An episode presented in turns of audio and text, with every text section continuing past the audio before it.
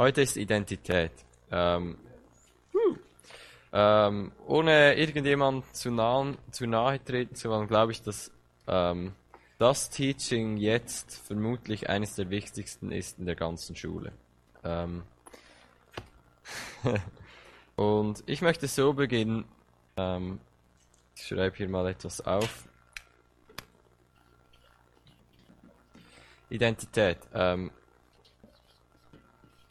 und die Frage ist, wer bin ich? Wer bin ich? Ähm, und ich möchte, dass ihr euch ähm, diese Frage beantwortet, irgendwo aufschreibt. Und zwar nicht, wer bin ich? Und dann überlegst du, ah, was war nochmal die richtige Antwort, die in diesem, diesem Buch gestanden ist, sondern überleg dir, wer denkst du, dass du bist? Jetzt mal ganz ehrlich. Es kann irgendetwas sein. Wer denkst du, dass du bist? Und dann schreibst du es auf und zwar, schreib das auf, was in deinem Herzen ist und nicht das, was du denkst, dass du aufschreiben solltest. Weil irgendwann in unserem Leben müssen wir an den Punkt kommen, wo wir das ernst nehmen, was in unseren Herzen ist. Weil nur wenn wir das ernst nehmen, dann können wir anfangen, das zu verändern. Okay. Ähm, also Identität, wer bist du? Eigentlich sollte das nicht so lange dauern. Ähm, habt ihr alle etwas aufgeschrieben? Noch nicht? Also am, am besten nicht fünf Sätze, sondern am besten ein Wort. Du bist ein Wort. Ein Nomen. Der Punkt ist, ich glaube, wir alle haben, wir alle haben ein Wort, ein Nomen in unserem Herzen, wer wir sind. Wir wissen es nur nicht immer. Aber wir alle haben das. Wir alle haben, wir alle haben eine Identität. Wir alle, jeder Mensch hat eine Identität in seinem Herzen, was er denkt, wer er ist. Ähm, und nur wissen das nicht alle. Aber das, äh, das Interessante an Identität ist, ob du weißt oder nicht, was deine Identität ist, aber sie wird dein ganzes Leben beeinflussen. Schlussendlich wird immer das aus dir herauskommen, was in deinem Herzen ist. Und darum ist es wichtig zu sehen, okay, was, was, welche Identität ist in meinem Herzen? Über was definiere, über was definiere ich mich? Definiere ich mich über was ich alles besitze, über was mein Status ist, über was meine Position ist, über, über was definiere ich mich. Weil wir alle definieren uns über irgendetwas. Wir alle haben eine Identität in unseren Herzen und die wird früher oder später zu unserem Leben werden. Ähm, als ich gestern spazieren war, hatte ich so wie einen Gedanken in meinem Kopf, den ich interessant fand. Und zwar, es gibt vermutlich nichts, das so unwichtig ist, wie was andere Leute über dich denken. Gar nichts. Vermutlich das Unwichtigste in deinem Leben. Und trotzdem ist es oft so einen großen Stellenwert in, unserem Leben, was denken andere Leute von mir. Und im Gegenzug gibt es, gibt es vermutlich nichts, was so wichtig ist in deinem Leben, wie was Gott über dich denkt. Und wenn wir diese zwei Sachen vertauschen, haben wir Menschenfurcht anstatt Gottesfurcht. Das ist nicht gut. so, wenn uns wichtig ist, was andere Leute über uns denken, dann haben wir noch ein Problem. Es zeigt, was, was unsere Identität ist, wenn, wenn wir, wenn uns wichtig ist, was andere Leute über uns denken, wenn wir Dinge tun, weil wir denken, dass andere Leute dann etwas Gutes von uns denken. Es, ist, es gibt nichts, das so unwichtig ist, wie was andere Leute über dich denken und nichts, das so wichtig ist, wie was Gott über dich denkt. So, zurück zu der Frage, wer bin ich? Ich möchte eins, zwei, sag mir eins, zwei Sachen, was, was ihr aufgeschrieben habt, wer ihr seid. Und, und bringt nicht die frommen Antworten, bitte. Äh, sondern die ehrlichen. Okay? So sagt eins, zwei Sachen, was ihr denkt, wer ihr seid. Ähm, einfach so, dass wir ein bisschen etwas hören. Okay. Schon kurz, aber noch nicht ein Wort. Aber das ist okay. Ähm, was gibt es für andere? Ähm, andere, was haben andere Leute aufgeschrieben? Tony. Mhm. Sonst so. Ja, es ist so ruhig, weil ich kann dir etwas sagen. Die, die ganz wichtigen Sachen, die sind zu unterst in deinem Herzen. Und da braucht man manchmal eine gewisse Zeit, um im eigenen Herzen tief zu graben, zu schauen, was ist eigentlich wirklich da. Weil ich merke, je länger, je mehr unsere Tendenz ist, nicht wirklich in unsere Herzen zu schauen, was da ist. Aber das ist doof, weil von deinem Herzen fließt dein Leben. So wir sollten schauen, was ist in unserem Herzen, weil von unserem Herzen fließt unser ganzes Leben. So wenn wir nicht mal wiss wissen, was hier ist, können wir nicht beeinflussen, wie unser Leben aussieht. Und so. Wir kümmern uns besser etwas mehr um unsere Herzen als darum, was andere Leute über uns denken. So. Sonst noch irgendjemand etwas aufgeschrieben? Iris. Aha. Ah. Cool. Ja. Ähm, ich will das nicht mehr länger hinauszögern. ich glaube, die einzige Antwort, die schlussendlich, mit der wir gesund leben können, ist, dass wir geliebte Kinder sind. Das ist das Einzige, was, was auf unserem Zettel, und auf unserem Zettel können viele verschiedene Sachen sein, aber die werden uns alle nicht glücklich machen. Die werden uns alle nicht befriedigen.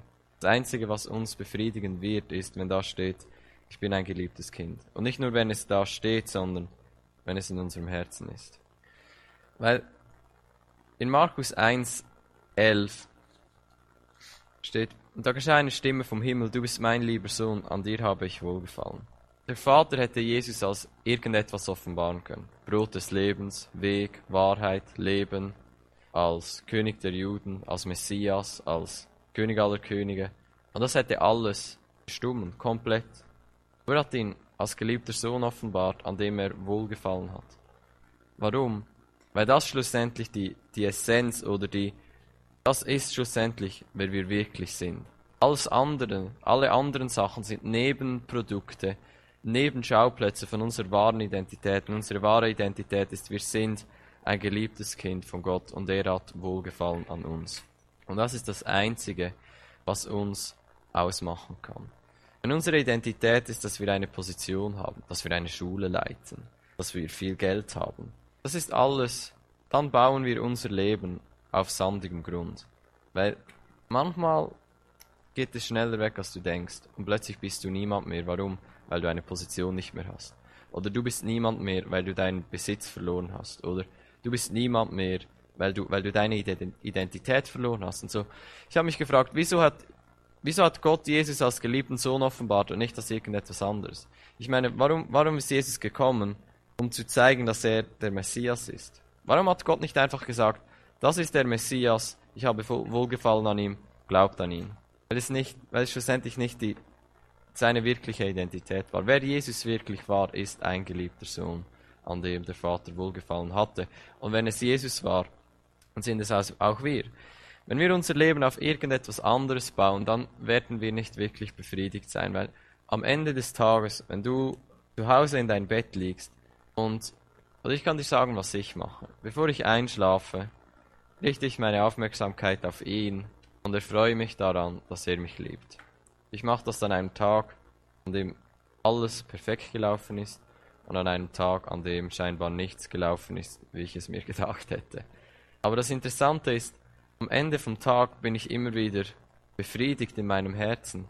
Nicht weil, nicht weil ich Sachen richtig gemacht habe oder weil das geklappt hat oder das nicht geklappt hat, sondern weil ich weiß, wer ich bin. Sein geliebtes Kind. Und so sich über etwas anderes zu definieren als über darüber, dass wir sein geliebtes Kind sind. Da, alles andere vergeht irgendwann, aber du wirst, du wirst immer ein geliebtes Kind bleiben. Immer. Egal was passiert. Und oft tut es uns gut, durch, durch schwierige Situationen zu gehen, wo Sachen nicht so laufen, wie, wie wir denken, dass sie sollten. Warum? Weil es beginnt an unserem Herzen zu arbeiten und Identitäten wegzunehmen, die eigentlich nicht unsere wahre Identität sind ähm, zu verstehen, dass Gott wirklich Freude an uns hat. Wir, sind seine geliebten Kinder und er hat Wohlgefallen an uns. Zu verstehen, dass er wirklich Freude an dir hat und er dich wirklich liebt, ist vermutlich ähm, etwas vom Wichtigsten in deinem Leben. Wenn wir, wenn wir verstehen, wer wir wirklich sind, können wir aufhören, für Liebe zu arbeiten. Wir arbeiten, damit wir geliebt sind. Nein, wir, wir waren nie dafür bestimmt zu arbeiten, etwas zu tun, damit wir geliebt sind. Unsere Identität ist, wir sind geliebte Kinder und weil wir geliebt sind, tun wir Sachen. Aber wir machen sie nicht, damit wir geliebt sind, sondern weil wir geliebt sind. Das Ziel war nie, dass wir Sachen machen, um angenommen zu sein. Manchmal merke ich, wie Leute das Gefühl haben, wenn sie, wenn sie so und so lange in der Bibel lesen, so und so viel Zeit mit Gott verbringen und dann noch für einen Kranken auf der Straße beten, dann haben sie das Gefühl, dass sie wirklich angenommen sind von ihm. Wenn wir wenn das unser Gefühl ist, dann bauen wir unsere Identität auf was wir tun und nicht auf wer wir sind. Weil wir sind angenommen, wir sind geliebt, bevor wir irgendetwas getan haben.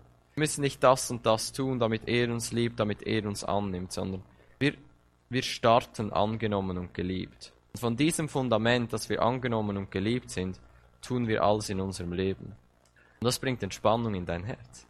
Weil Identität geht nicht darum, was du tust, Identität geht immer darum, wer du bist. Und das Interessante ist, was du tust, fließt aus dem heraus, wer du bist. Du wirst immer das tun, was du denkst, dass du bist. Wenn du, wenn du denkst, dass du ein Sünder bist, dann, wie willst du aufhören zu sündigen, wenn du denkst, dass du ein Sünder bist? Das geht nicht. Das ist was, was dich ausmacht, ist, du bist ein Sünder. Also wirst du immer sündigen.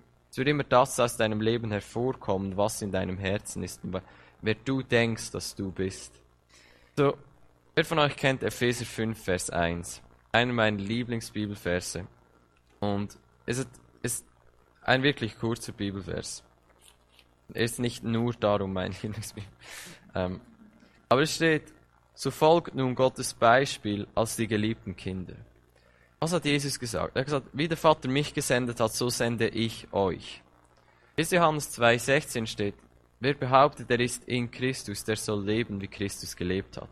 1. Johannes 4,17 oder 2. Johannes 4,17 steht, ähm, denn gleich wie er war, so sind wir jetzt in dieser Welt. So unsere Jobbeschreibung ist eigentlich zu sein wie Jesus. Nicht nur zu sein wie Jesus, sondern noch größere Werke zu tun, als Jesus getan hat. Jetzt, das, das wirst du nicht tun können, wenn du dich einfach noch ein bisschen mehr anstrengst, weil du bist ja ein Sünder und jetzt strengst du dich noch ein bisschen mehr an, damit du zumindest ein bisschen so bist wie Jesus. Das ist nicht nur enorm anstrengend, sondern du, du, du kannst nicht ans Ziel kommen so. So, wenn Epheser 5.1 sagt, folgt Gottes Beispiel als seine geliebten Kinder, sagt das für mich, wir können nur Gottes Beispiel folgen, wenn wir verstehen haben, wenn wir stand, verstanden haben, dass wir seine geliebten Kinder sind. Ohne ein Verständnis darüber, wie, dass wir seine geliebten Kinder sind, können wir niemals Gottes Beispiel folgen. Es gibt das Sprichwort, der, der Apfel fällt nicht weit vom Stamm. In dem Moment, wo wir verstehen, dass wir geliebte Kinder sind, verstehen wir, dass wir dieselbe DNA tragen wie unser Vater, wie Jesus. Warum? Weil was ein, was ein Kind ausmacht, ist, ein Kind hat immer dieselbe DNA wie, wie seine Eltern.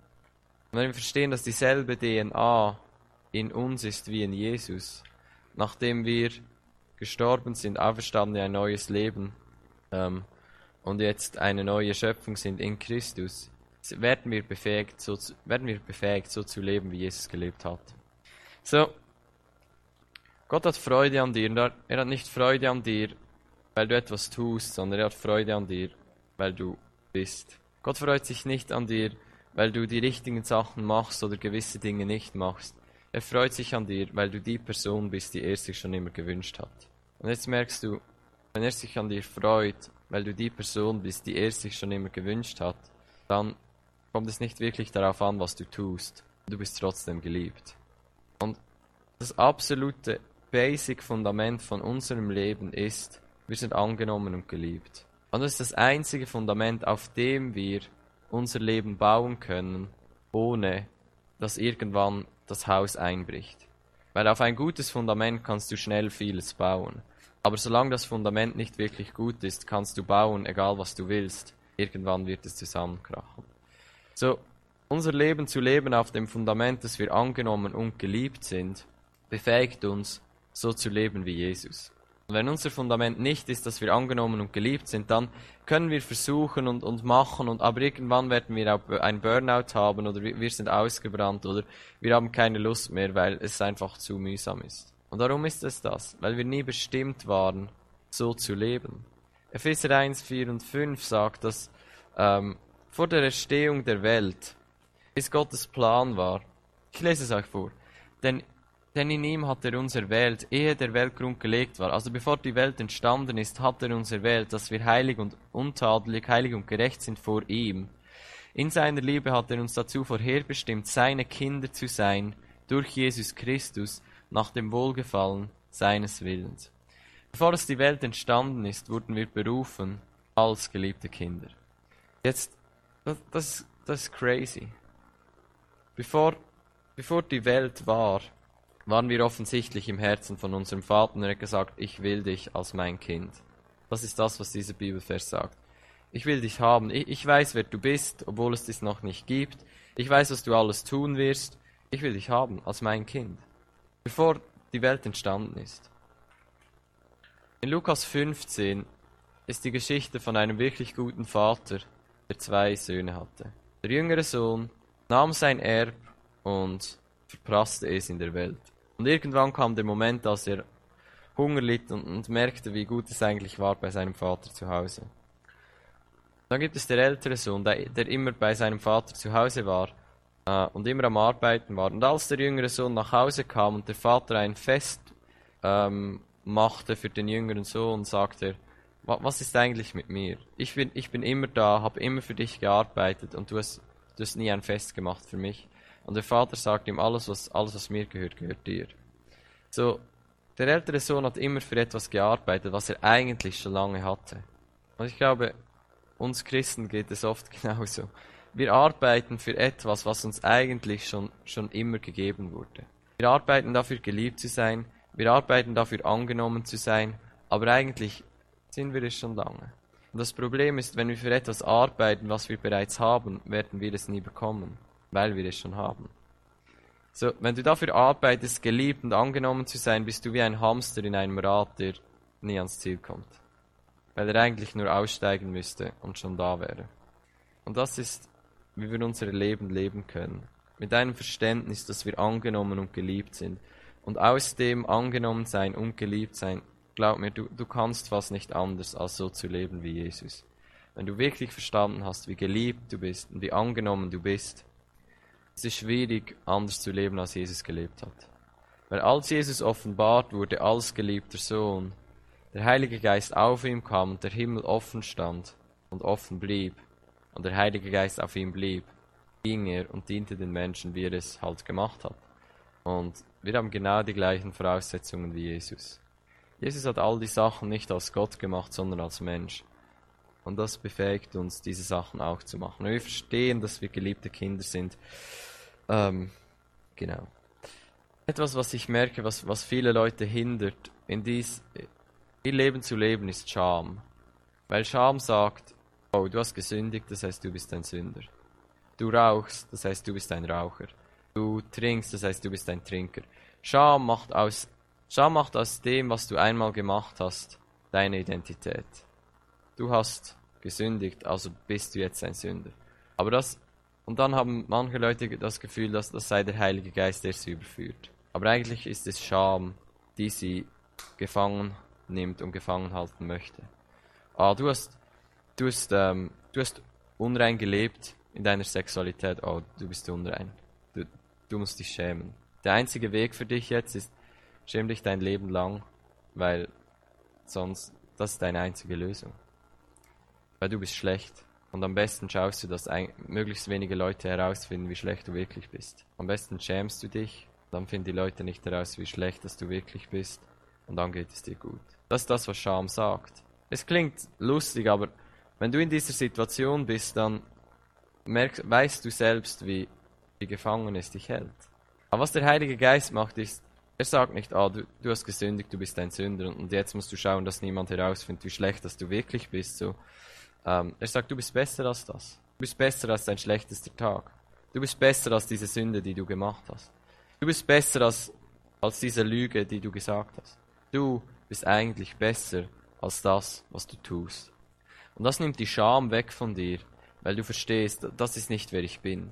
Meine Sünde, meine Übertretung, mein, mein schlechtes Handeln definiert nicht, wer ich bin. Ich bin besser als das, was ich getan habe. Und wenn du verstehst, dass du besser bist als das, was du getan hast, warum solltest du dich schämen? Und nicht nur, warum solltest du dich schämen, sondern warum solltest du in dem weiterleben, wenn du verstehst, dass du eigentlich besser bist als das, was du tust? Und das macht der Heilige Geist. Er kommt und sagt dir, du bist besser als das.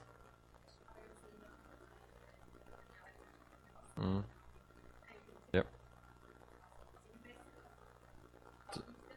Tat ist schlimm, aber das heißt nicht, dass du schlimm bist. Weil du hast sie gemacht, aber. Und das ist genau der Punkt. Viele Leute haben das Gefühl, dass sie sich definieren müssen, über was sie tun. Aber wir definieren uns nicht über, über was wir tun. Wir definieren uns über wer wir sind. Und wer wir sind, sagt unser himmlischer Vater. Wenn ich, etwa, wenn ich etwas Schlechtes getan habe, sagen wir, ich habe gesündigt, und in der Bibel steht, ich bin heilig, müsste ich jedes Mal, wenn ich gesündigt habe, ein Sünder sein, weil ich kann ja nicht heilig sein, wenn ich mich über meine Taten definiere. Wir werden nicht über unsere Taten definiert. Was uns definiert, ist, was, was, was Gott über uns sagt. So, egal wie viel du sündigst, wenn du dein Leben Jesus gegeben hast und er für dich gestorben ist und du mit ihm gestorben bist und eine neue Schöpfung bist in Christus, dann egal was du tust, du bleibst heilig. Epheser 1 lesen wir ein Apostel Jesus Christus durch den Willen Gottes an die Heiligen in Ephesus. Jetzt, wer von euch hat das Gefühl, dass niemand mehr gesündigt hat in Ephesus? Niemand. Aber Paulus schreibt an die Heiligen in Ephesus. Wie kann er an die Heiligen in Ephesus schreiben, wenn doch eigentlich klar ist, dass zumindest noch nicht ganz alles perfekt ist?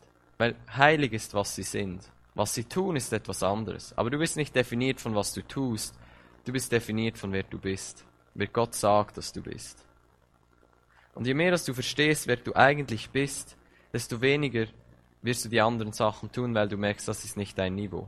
Das, du bist besser als das. Ich habe einige Jahre Jugendarbeit gemacht und jetzt junge Erwachsenenarbeit. So ein Riesenthema bei Männern ist immer Pornografie. Immer. Und ich habe herausgefunden, warum. Schon länger. Und es ist eigentlich auch gar nicht so schwierig. Weil wenn du denkst, dass du ein Sünder bist und dass du eigentlich unwürdig bist und dass du eigentlich, eigentlich in deinem Herzen bist du, bist du eigentlich schon noch schmutzig, aber du, du hast Glück, weil Jesus für dich gestorben und irgendwann wirst du gerettet. Wie willst du so frei werden von Pornografie, wenn du eigentlich denkst, dass es zu dir passt? Weil du bist ja eigentlich ein schmutziger Typ und das passt ja zu dir. Pornografie ist ja auch etwas Schlechtes. Wie, wie, wie willst du frei werden von dem? Du kannst nicht, es geht nicht. Außer du bist so enorm diszipliniert. Aber das sind die allerwenigsten. Also die, der einzige Weg, wie du frei werden kannst von Pornografie, ist, wenn du verstehst, dass du, dass du besser bist als das, was du schaust. Wenn nur wenn du verstehst, dass du besser bist als das, was du schaust, kann dich das langfristig befähigen, es nicht mehr zu tun. Weil warum sollte ich etwas tun, das eigentlich nicht mein Niveau ist? Warum sollte ich in Schmutz und, und, und, und Elend leben, wenn ich ein Königskind bin? Wie viele Königskinder jetzt physisch auf dieser Welt, Prinz von England und so, wie viele von denen leben in schmutzigen Häusern und auf der Straße? Niemand. Warum? Weil sie verstehen, das ist nicht, wer sie sind. Sie sind königlich. Die königliche Leute leben nicht da. Sie sind besser als das. Darum leben sie in Palästen. So unser Lebensstil zu verändern. Wir verändern unser Lebensstil nicht, wenn uns etwas, äh, wenn, wenn uns jemand sagt, das war wirklich schlecht, was du gemacht hast. Das war, war wirklich schlecht. Und wenn du nicht aufhörst mit dem, dann, dann Gott wird dich bestrafen. Oder äh, du, du musst dich schämen dafür. Wenn du das tust, dann, dann bist du ein Sünder. Das befähigt dich nicht, irgendetwas anderes zu tun. Es bringt ein bisschen mehr Scham, ein bisschen mehr Schuld, ein bisschen mehr was auch immer in dein Leben. Aber du lebst nicht anders weiter deswegen. Du schämst dich einfach mehr für das, was du tust. Und je mehr du dich schämst für was du tust, desto weniger kannst du frei werden von dem, was du tust. Weil Scham, Scham bindet dich an das, was du tust, weil du sündigst und du bist jetzt ein Sünder, du bist für immer an das gebunden. Das definiert dich. Deine schlechten Taten, die definieren dich. Und je mehr sich deine schlechten Taten definieren, desto mehr wirst du sie tun. Und Jesus ist gekommen, um das zu brechen. Er ist gekommen, weil er sagt, ich bin am Kreuz für dich gestorben. Ich bin nicht nur für dich gestorben, ich bin mit dir gestorben. Wir beide sind gestorben am Kreuz, auferstanden in ein neues Leben und jetzt bist du eine neue Schöpfung in Christus. Und jetzt bist du gut und jetzt bist du heilig und gerecht und ein geliebtes Kind. Und vielleicht hast du Mühe mit etwas, was du vorher auch Mühe hattest, aber es definiert dich nicht mehr. Und wenn du verstehst, dass es dich nicht mehr definiert, kannst du davon frei werden. Die Sünde herrscht nicht mehr über uns. Das ist das, was liest den Römerbrief und was der Römerbrief eigentlich sagt, vor allem 5, 6, 7 und 8, ist, du bist nicht mehr unter der Sünde. Nicht mehr. Du, du kannst noch sündigen, aber du bist jetzt heilig. Und du musst nicht mehr. Du kannst noch, aber du musst nicht mehr. Wenn du verstehst, dass du heilig bist, verstehst du auch, dass es eigentlich nicht dein Niveau ist zu sündigen. Warum sollte ein Heiliger sündigen? macht keinen Sinn. Johannes sagt, wir haben einen Fürsprecher in Jesus, falls wir sündigen. Nicht wenn. Wir können heilig leben. Warum? Weil wir sind heilig. Warum sollte ein Heiliger nicht heilig leben können? Das Einzige, was wir verstehen müssen, ist, wer wir wirklich sind. Wenn wir verstehen, dass wir geliebte Kinder sind von König aller Könige, wie kannst du nicht für kranke Leute beten? An dieser Schule wollen wir dir nicht Prinzipien lernen, wie, wie du besser für Leute beten kannst, sondern wenn du verstehst, wer du bist, kannst du nicht anders als das freisetzen, was dir gegeben wurde. Wir wollen nicht dir ein bisschen besser helfen, wie, wie, wie kann ich prophetisch dienen. Wenn du verstehst, wer du bist, was deine Autorität ist, was dir alles gegeben wurde, wie, wie viel Kraft deine Worte haben, wie, wie kannst du nicht einfach das Gute aussprechen, das dein himmlischer Vater in anderen Menschen sieht? Wir haben eine neue Natur bekommen. Ich möchte das mit euch, ich glaube, das ist wichtig zum Verstehen. Ich glaube von tiefstem Herzen, dass wir vollkommen gut sind. Wir sind wirklich gut. 1. Mose 2,7 steht, da machte der Herr den Menschen aus, aus Erde zum Acker und blies ihm dem Oben des Lebens ein in die Nase. Und so war der Mensch ein lebendiges Wesen. Und Gott sah an alles, was er gemacht hat, und siehe, es war sehr gut. Es war sehr gut. Das ist vor dem Sündenfall. Dann kam der Sündenfall und ich glaube, die Sünde ist so wie ein Virus, der den Menschen infiziert hat. Und, und warum ist Jesus gekommen? Um den wegzunehmen von uns. Römer 5,12 Deshalb, wie durch einen Mensch die Sünde in die Welt gekommen ist und der Tod durch die Sünde, so ist der Tod zu allen Menschen durchgedrungen, weil sie alle gesündigt haben. So lebten wir, als wir noch nicht angenommen haben, was Jesus für uns getan hat. Wir, wir waren durchdrungen von der Sünde und, und darum waren wir Sünder. Wir, wir waren nicht Sünder. Der Punkt ist, wir, wir waren nicht Sünder, weil wir gesündigt haben. Wir waren nicht Bevor Jesus für uns gestorben ist, waren wir nicht Sünder, weil wir gesündigt haben. Wir sündigten, weil wir Sünder waren. Schon da kam das aus uns heraus, was eigentlich in uns ist. Sünde und, und, und schlechtes Handeln kam aus uns heraus, weil wir Sünder waren. Und so. Ähm, dann Römer 5, 19. Denn wie durch den Ungehorsam des einen Menschen die vielen zu Sündern geworden sind, und Bemerkung, und darum sündigten, so werden auch durch den Gehorsam des einen viele zu Gerechten. Römer 6, 6 bis 7. Wir wissen ja, dass unser alter Mensch mit ihm gekreuzigt ist, damit der Leib der Sünde vernichtet werde. Dein Leib der Sünde ist vernichtet worden, als du mit Jesus gestorben bist. Vernichtet werde, sodass wir hinfort der Sünde nicht mehr dienen. Denn wer gestorben ist, der ist frei geworden von der Sünde. Der Punkt ist, wir sind frei von der Sünde. Wir müssen das nicht tun. Und je mehr wir verstehen, dass wir besser sind als die Sünde, desto weniger werden wir es tun. 2. Korinther 5,17 Darum ist jemand in Christus, so ist er eine neue Schöpfung. Das Alte ist vergangen, siehe, es ist alles neu geworden. Galater 2,20 sagt, ich lebe, aber nicht mehr ich selbst, sondern Christus lebt in mir. Wir waren vollkommen gut, wir waren heilig und gerecht. Dann kam der Sündenfall, weil jemand gesündigt hatte, ist der Virus der Sünde durch alle hat alle durchdrungen. Und dann ist wieder, das war der erste Adam. Und dann kam der zweite Adam, Jesus. Und weil er gestorben ist, wurde, der Sünd, wurde die Sünde entfernt aus allen, die mit ihm gestorben sind. Ich habe es gestern schon gesagt. Wo denkst du, fängt die, fängt die Bibel an? 1. Mose 3 beim Sündenfall. Ja, dass man Jesus, wenn, wenn du denkst, da fängt es an und Jesus stirbt für dich, dann wirst du zurückversetzt und bist aber immer noch ein Sünder. Aber die Bibel fängt nicht 1. Mose 3 an, sondern 1. Mose 1. Er hat den Menschen geschaffen, ist mit ihm, mit ihm im Garten gelebt und, und er hat ihn angeschaut und er hat gesagt, du bist sehr gut. Und wenn wir das verstehen, verstehen wir, was Jesus wirklich am Kreuz gemacht hat. Er hat den Virus der Sünde entfernt. Wieso? Damit wir leben können wie vor dem Sündenfall. Ich habe einmal, ich, ich, ich like all meine Sachen selbst auf Instagram und Facebook immer. Weil ich denke, wenn ich etwas poste, es muss mir ja gefallen. Warum sollte ich es sonst posten? Also irgendwann habe ich mal auf Facebook geschrieben, dass, weil einige Leute so, warum likest du immer das, was, bla bla bla. Und ich dachte so, oh Mann, das hat Gott auch gemacht. Er hat einen Mensch gemacht und er hat gesagt, sehr gut. Er hätte ihn geliked, wenn es Facebook gegeben hätte. Und, so. und darum mache ich das auch. Ähm, wenn wir wenn wir gestorben sind mit Jesus und unser alter Mensch getötet wurde, ist dieser offensichtlich komplett vernichtet. Sonst wäre nicht tot. Und sein neuer Mensch auferstanden, der wie ist, der, der wie der erste Adam ist. Wenn dich Gott ansieht, sieht er Jesus oder der, der erste oder der zweite Adam, Adam oder Jesus. Er, er sieht dich wie Adam oder wie Jesus, wenn er dich ansieht. Warum? Weil du bist eine neue Schöpfung. Er hat dich, du bist wiederhergestellt zum Original. Wie war das Original? Wie Adam. Und wie Jesus. Und wenn du gestorben bist mit ihm, bist du zurückversetzt in den Originalzustand, der so ist wie im Paradies. So wenn er dich ansieht, sieht er nicht deine Fehler, er sieht Jesus. Oder Adam. Die waren beide genau gleich heilig und gerecht. Und ja, wir können sündigen.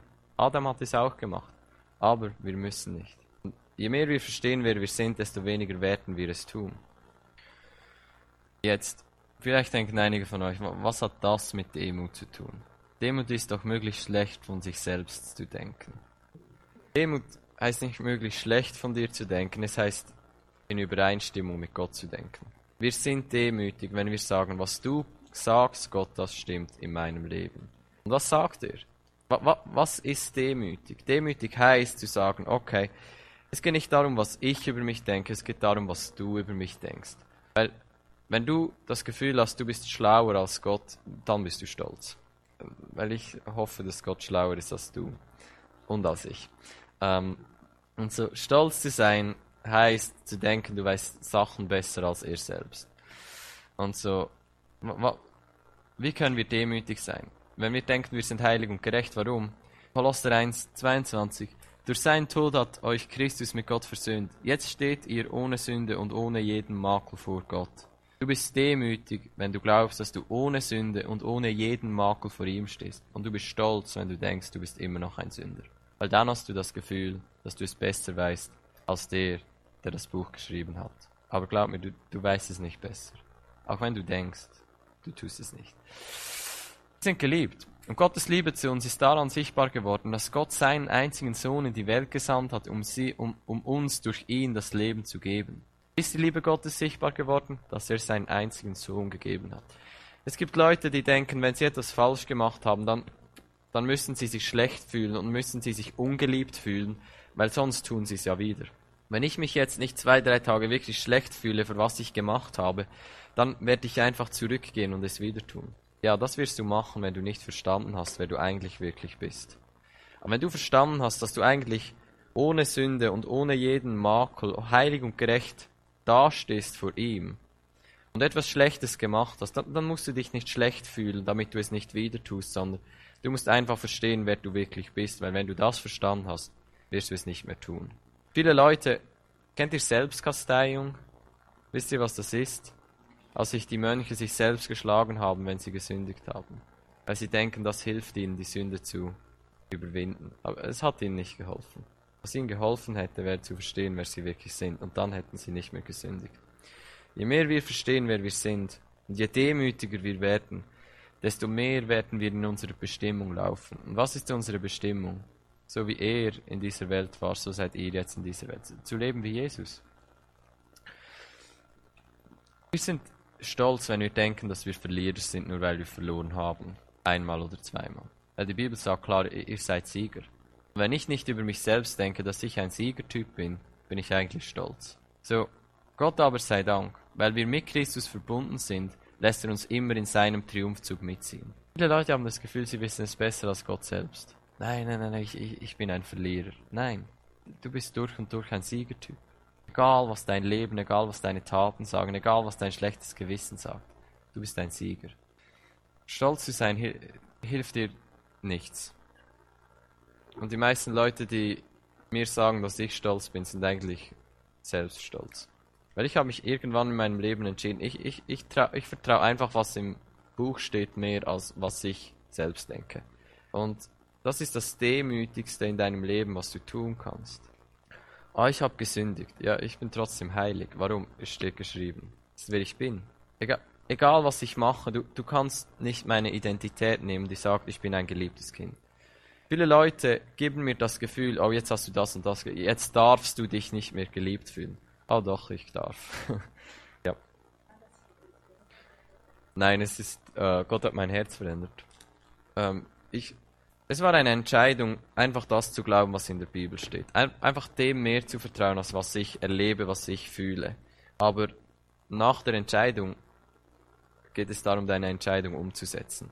Weil nur weil du dich entschieden hast, dass du jetzt glaubst, dass du heilig bist, heißt nicht, dass der Ankläger nicht kommt und dir sagt, eigentlich bist du es nicht. In der Bibel steht, dass Satan Tag und Nacht die Brüder und die Schwestern anklagt. Er wird kommen und dich anklagen und sagen, nein, nein, nein, nein, nein, nein, nein, nein. Das zählt für alle, aber nicht für dich. Weil stell dir vor, du wirst wirklich glauben, dass du heilig bist. Dann würdest du ja nur noch sündigen. Nein. Je mehr dass du glaubst, dass du wirklich heilig und geliebt bist, desto mehr wirst du leben wie Jesus. Und warum kommt Satan und klagt dich an?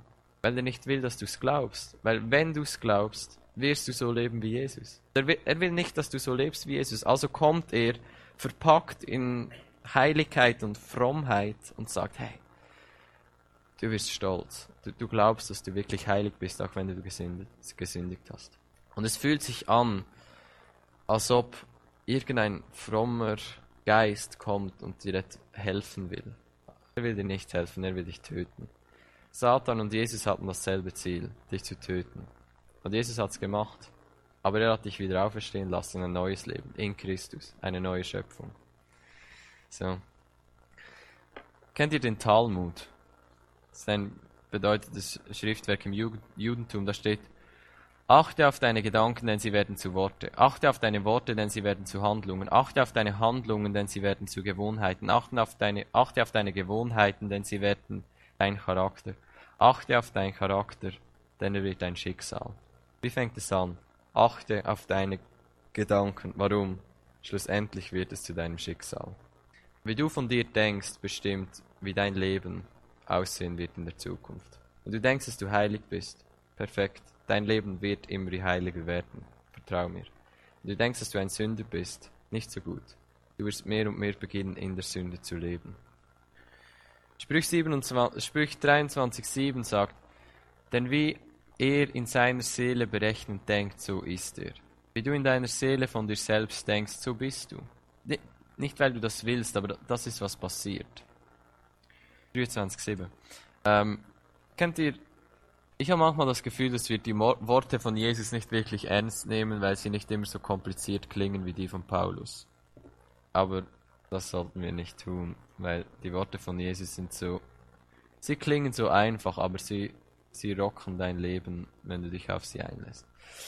Jesus sagt, Matthäus 12, 33 bis 35, entweder pflanzt ein, entweder pflanzt ein, einen guten Baum, entweder pflanzt einen guten Baum, so wird die Frucht gut, oder pflanzt einen schlechten Baum, so wird die Frucht schlecht. Denn an der Frucht erkennt man den Baum. Schlangenbrut, wie könnt ihr Gutes reden, da ihr böse seid? Denn wovon das Herz voll ist, davon redet der Mund.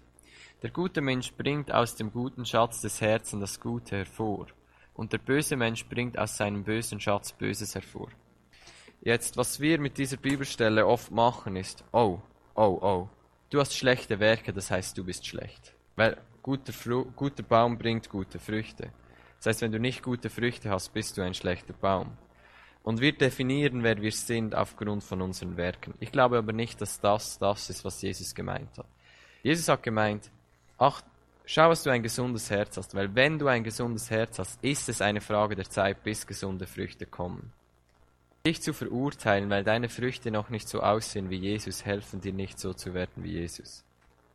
Ein gesunder Baum bringt gesunde Früchte. Das ist ermutigend. Warum? Weil wenn wir gesund werden, werden unsere Werke gesund. Wenn wir gesund werden in unserem Herz, in was wir über uns denken, wenn wir verstehen, dass wir geliebte Kinder sind, werden wir mehr und mehr leben wie geliebte Kinder. Ines, du hast gesagt, du kommst aus dem Katholischen.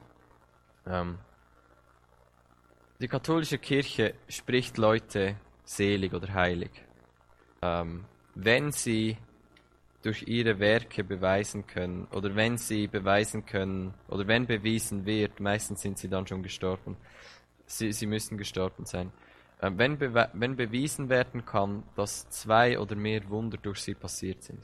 Ich habe nicht per se etwas gegen die katholische Kirche, aber und es geht mir auch nicht darum, die katholische Kirche jetzt herunterzuspielen, aber es ist ein, das, es ist nicht ein Prinzip vom Königreich. Weil wir was die katholische Kirche macht, sie schaut auf deine Taten und aufgrund von was du tust, sagt sie, wer du bist. Wenn du Wunder tust, bist du heilig. Das Königreich Gottes macht es nicht so. Das Königreich Gottes definiert, wer du bist. Weil, wenn du in deinem Herzen definiert hast, wer du bist, kannst du nicht anders als demgemäß handeln. Was sagt die Bibel? Wenn ihr glaubt, werden euch Zeichen und Wunder folgen. Wer sind wir? Wir sind Gläubige, wir sind heilig und gerecht. Für uns ist es normal, dass uns Zeichen und Wunder folgen. Zeichen und Wunder definieren nicht, wer wir sind. Sie sind Auswirkungen von wer wir sind. Deine Taten definieren nicht, wer du bist, sie offenbaren es. Deine Taten offenbaren, wer du bist oder wer du denkst, dass du bist. Schlechte Früchte definieren nicht den Baum, sie offenbaren, dass er schlecht ist. Da geht es nie um, um, um, um jemand. Das Herz von Jesus war nicht jemand zu verurteilen. Er selbst sagt, verurteile nicht. Sein Herz war uns aufzuzeigen und zu sagen, hey, das Ganze ist einfacher, als du denkst. Wenn du schauen kannst, dass du ein gesunder Baum bist, dass dein Herz gesund ist, dass deine, was du denkst, über dich selbst gesund ist, dann, dann wird gute Frucht aus deinem Leben hervorkommen. Was haben die Schriftgelehrten gemacht? Sie, ihnen war es egal, was in ihrem Herzen ist. Sie wollten einfach, dass ihre Taten mehr oder weniger gut aussehen. Aber das ist nicht, wie das Königreich Gottes funktioniert. Das Königreich Gottes funktioniert immer von innen nach außen. Wer du bist, führt dazu, was du tust. Und nicht, was du tust, führt dazu, wer du bist. Du kannst von mir aus so viel sündigen, wie du willst. Wenn du dein Leben Jesus gegeben hast und mit ihm gestorben bist, ist mir egal, wie viel du sündigst, du bist ein Heiliger. Aber wenn du viel sündigst, zeigt es mir, dass du noch nicht wirklich verstanden hast, wer du wirklich bist. Weil wenn du es verstanden hättest, könntest du nicht so leben. All die Leute, die sagen, ja, ich, ich, ich bin in Christus und all die Sachen. Gehen wir zu 1. Johannes 2,16, glaube ich, ist es. 1. Johannes 2,16 ist 2,16. 1. Johannes 2,6. Wer sagt, dass er in ihm bleibt, der soll auch so leben, wie er gelebt hat. Wer sagt, er ist in Christus, soll leben wie Christus. Es geht nicht darum, jemanden zu verurteilen, zu sagen, du glaubst noch nicht wirklich, dass du in Christus bist, weil wenn du das tätest, dann würdest du leben wie er. Sondern es heißt einfach, wenn du in Christus bist und deine Gedanken, wir haben die Gedanken von Christus, 2. Korinther 6 oder so. Wenn wir in den Gedanken von Christus sind, wird unser Leben so sein wie das von Christus. Identität. Wer sind wir? Wie schon gesagt, es geht mir nicht darum, an dieser Schule dir ein bisschen besser zu helfen, wie kannst du Kranke heilen, sondern eigentlich geht es darum, dass du verstehen kannst, wer du bist. Wenn du das verstanden hast, wird alles andere davon fließen. Wenn du verstehst, dass du ein geliebtes Kind bist und es deinem Vater wohlgefallen hat, dir das ganze Königreich zu geben, wie kannst du es nicht weitergeben? Das geht nicht. Ein übernatürlicher Lebensstil ist lediglich eine Auswirkung von unserer Identität, wer wir denken, dass wir sind. Nichts anderes. Billy Graham hat gesagt, wenn ein Mensch sein Reichtum verliert, verliert er nichts. Wenn ein Mensch seine Gesundheit verliert, verliert er etwas. Wenn ein Mensch seinen Charakter verliert, verliert er alles. Ich war am Montag an einem, an einem Treffen und jemand hat das gesagt und es hat mich, es hat mich wirklich berührt in meinem Herzen. So, stimmt. Wenn ein Mensch seinen Reichtum verliert, verliert er nichts. Wenn er seine Gesundheit verliert, verliert er etwas. Wenn er seinen Charakter verliert, verliert er alles. Und jetzt Charakter, ich glaube, für mich stimmt es auch, wenn wir Charakter mit Identität tauschen. Wenn ein Mensch, seine Gesund wenn ein Mensch sein Reichtum verliert, verliert er nichts. Wenn ein Mensch seine Gesundheit verliert, verliert er etwas. Wenn ein Mensch seine Identität verliert, verliert er alles. Weil Identität und Charakter sind sehr nahe zusammen. Weil dein Charakter wird widerspiegeln, wer du denkst, dass du bist. Du bist nicht einfach so, so wie du bist. Du bist so, weil du so denkst, dass du so bist. Wie ein Mensch in seiner Seele denkt, so ist er. Klar, wir alle haben unterschiedliche Charaktere, das ist mir schon klar. Aber vermutlich hat es weniger damit zu tun, wie, deine, wie dein Charakter ist, der dir gegeben ist, als was du selbst über dich denkst. Wie du selbst über dich denkst, definiert, wie du bist. Und wie du bist, ist dein Charakter. So, das ist aus äh, Sprüche 23,7 ähm, denn wie er in seiner Seele berechnet denkt, so ist er. Vielleicht ist es bei anderen ein, ein oder zwei Verse verschoben, ich weiß es nicht. 1. Petrus 2,9 steht, ihr aber seid anders. Ihr seid ein auserwähltes Volk. Ihr seid eine königliche Priesterschaft. Gottes heiliges Volk, sein persönliches Eigentum. So seid ihr ein lebendiges Beispiel für die Güte Gottes, denn er hat euch aus der Finsternis in sein wunderbares Licht gerufen. Wir, wir stehen in einem Kampf. Paulus schreibt, kämpft den guten Kampf des Glaubens. Dass wir eine Waffenrüstung brauchen, sagt mir, dass ein Kampf am Abgehen ist. Sonst würdest du keine Waffenrüstung gebrauchen. Um was dreht sich dieser Kampf? Ich kann dir sagen, um was er sich dreht. Um deine Identität. Weil, wie ist die Sünde in die Welt gekommen? Die Schlange sagte zu Adam und Eva, wenn du vom Baum isst, dann wirst du sein wie Gott. Das hat Gott gesagt. Du bist in meinem Ebenbild geschaffen. Sie waren schon wie Gott. Sie hätten nicht vom Baum essen müssen. Wenn sie gewusst hätten, wer sie sind, hätten sie vermutlich nicht gesündigt. Was ist bei Jesus gewesen? Jesus wurde offenbart. Lukas, ich glaube es ist Lukas 3 du findest das ja in, in den unterschiedlichsten Dings. Äh, Lukas 3, ähm, 22. Du bist mein lieber Sohn, an dir habe ich wohlgefallen. Dann Lukas 4, 1. Jesus aber, voll vom Heiligen Geist, kam zurück vom Jordan und wurde vom Geist in die Wüste geführt. Heiliger Geist führte ihn in die Wüste. Was ist in der Wüste passiert? Lukas 4, Vers 3. Der Teufel aber sprach zu ihm, Bist du Gottes Sohn? so sprich zu diesem Stein. Gott sagte, du bist mein geliebter Sohn. Der Teufel sagte, wenn du wirklich sein Sohn bist, dann. Der Kampf nicht um deine Disziplin, um irgendetwas. Es geht darum, wer du denkst, dass du bist. Der Teufel wird zu dir kommen und sagen, wenn du wirklich Gottes Sohn bist oder wenn du wirklich Gottes Tochter bist, dann. Jesus ist gar nicht auf das eingegangen. Warum? Weil er wusste, wer er ist. Er musste niemandem beweisen, dass er Gottes Sohn ist. Er wusste es. Warum? Der Vater hat es ihm gesagt, du bist mein geliebter Sohn.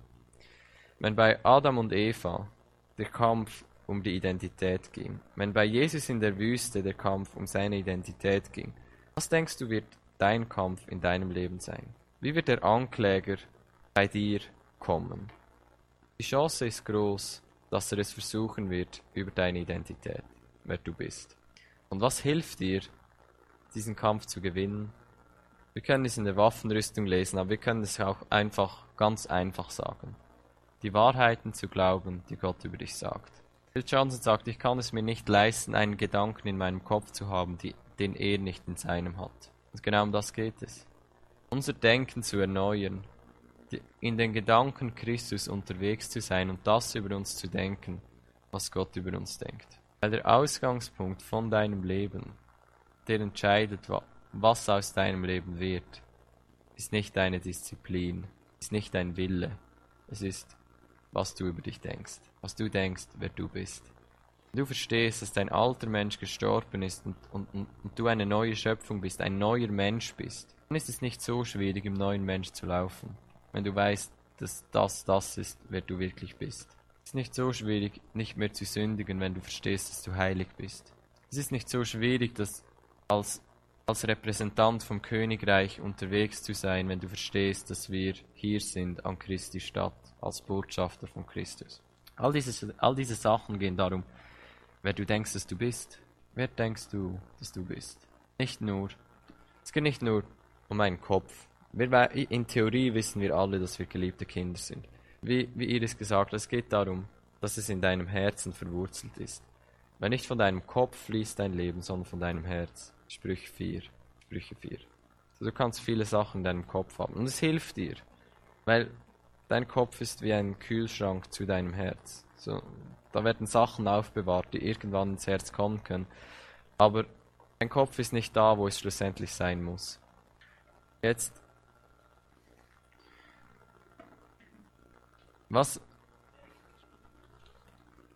Ja, ähm, was uns hilft, mehr und mehr in das hineinzukommen, wer wir wirklich sind, ist, wenn wir über uns aussprechen, was wir glauben. Nicht, es ist vielleicht nicht immer das, was wir fühlen. Ich habe mich lange auch nicht immer als geliebtes Kind gefühlt. Ich habe mich nicht immer gefühlt, als ob ich jetzt wirklich geliebt bin. Aber ich habe es mir selbst zuge zugesprochen und gesagt, auch wenn ich mich nicht so fühle, ich weiß, mein Vater liebt mich. Auch wenn ich mich jetzt vielleicht nicht überaus heilig fühle, ich weiß, ich bin heilig, mein Vater sieht mich heilig und das ist, wer ich wirklich bin.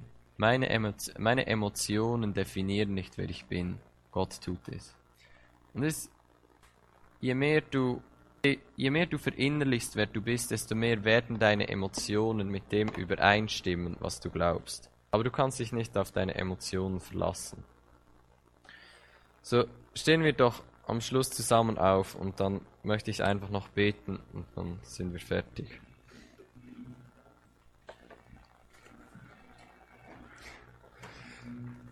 So, Heiliger Geist, wir, wir lieben dich und wir brauchen dich, weil du bist der, der uns in alle Wahrheit führt. Du kannst uns wirklich aufzeigen, wer wir wirklich sind. Und ich bitte dich, dass, und ich lade dich ein, komm und sprich zu unseren Herzen. Brenne unsere Identität in unsere Herzen ein. Schenk uns Begegnungen mit dir, die uns zeigen, wer und wie wertvoll wir wirklich sind. Gib uns Offenbarung aus der Bibel, die, die direkt in unser Herz geht und, und uns zutiefst verändert, weil sie verändert, wie wir über uns selbst denken. Schenk uns Begegnungen, wie, wie die von Jesus, als er getauft wurde, wo eine Stimme aus dem Himmel kam und sagte, du bist mein geliebter Sohn, an dem ich wohlgefallen habe. Wir, wir brauchen das. Komm und verändere unsere Herzen, verändere unsere Gedanken. Zeig uns auf, wer wir wirklich sind. Hilf uns wirklich Scham, hilf uns Scham wirklich zu überwinden. Und führe uns in alle Wahrheit, speziell in alle Wahrheit zu verstehen, wer wir wirklich sind. Wir lieben dich und wir brauchen dich. Komm und zeig uns auf, was du über uns selbst denkst. Amen. Amen. Amen.